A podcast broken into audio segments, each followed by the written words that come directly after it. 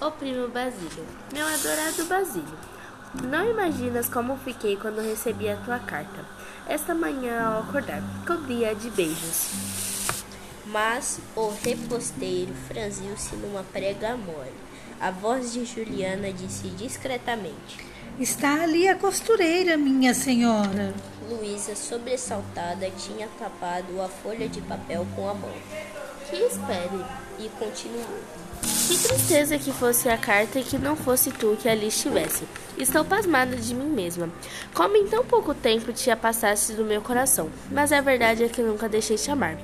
Não me julgues por isso, Leviana. Nem penses mal de mim, porque eu desejo a tua estima. Mas é que nunca deixei de te amar e ao, e ao tornar a ver-te, depois daquela estúpida viagem para tão longe, não foi superior ao sentimento que me impelia para ti meu adorado Basílio.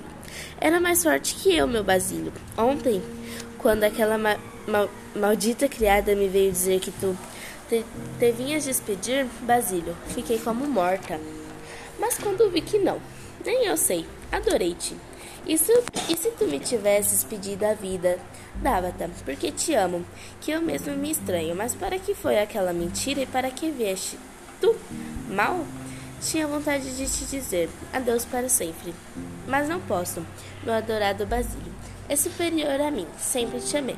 E agora sou tua, que te pertence o corpo e alma. Parece-me que te amo mais. Se é possível? Onde está ela? Onde está ela? Disse uma voz na sala. Luísa ergueu-se com um salto livre. Era Jorge.